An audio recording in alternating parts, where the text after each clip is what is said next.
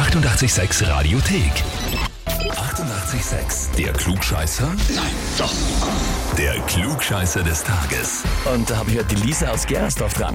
Hallo, Servus. Lisa, wer ist denn der Lukas zu dir? der Lukas ist mein Bruder. Dein Bruder, okay. Und der hat mir geschrieben, ich möchte die Lisa zum Klugscheißer des Tages anmelden, weil seitdem sie Lehrerin ist, glaubt sie alles besser zu wissen. Sie lässt die Lehrerin zu Hause raushängen und belehrt alle, schreibt er uns. Hat er ein bisschen recht? Äh, eher umgekehrt. Er macht das nämlich auch bei uns zu Hause. Ah, aber er, ist Klugscheißer hin und wieder raushängen lassen. aber er ist kein Lehrer. Nein, er ist kein Lehrer. Er ist nur Obergescheider. Genau, er ist ein Obergescheider. Was unterrichtest du denn, Lisa? Mathematik und Geschichte. Uh, Mathematik, da sind sicher einige, die dich fürchten in der Ja. Schule. Na gut, Lisa, jetzt ist die Frage, stellst du dich der Herausforderung? Ja, Ausgezeichnet. Na dann schauen wir, Mathematik und Geschichte, naja, zur Geschichte kommt es ein bisschen dazu vielleicht. Und zwar heute hat Reinhold Messner Geburtstag, kennt man, oder? ja. Ja, 75 Jahre wird er alt. Wir gratulieren natürlich ganz, ganz herzlich, einer der bekanntesten Bergsteiger der Welt. Meine Frage an dich ist, welche Nationalität hat er inne?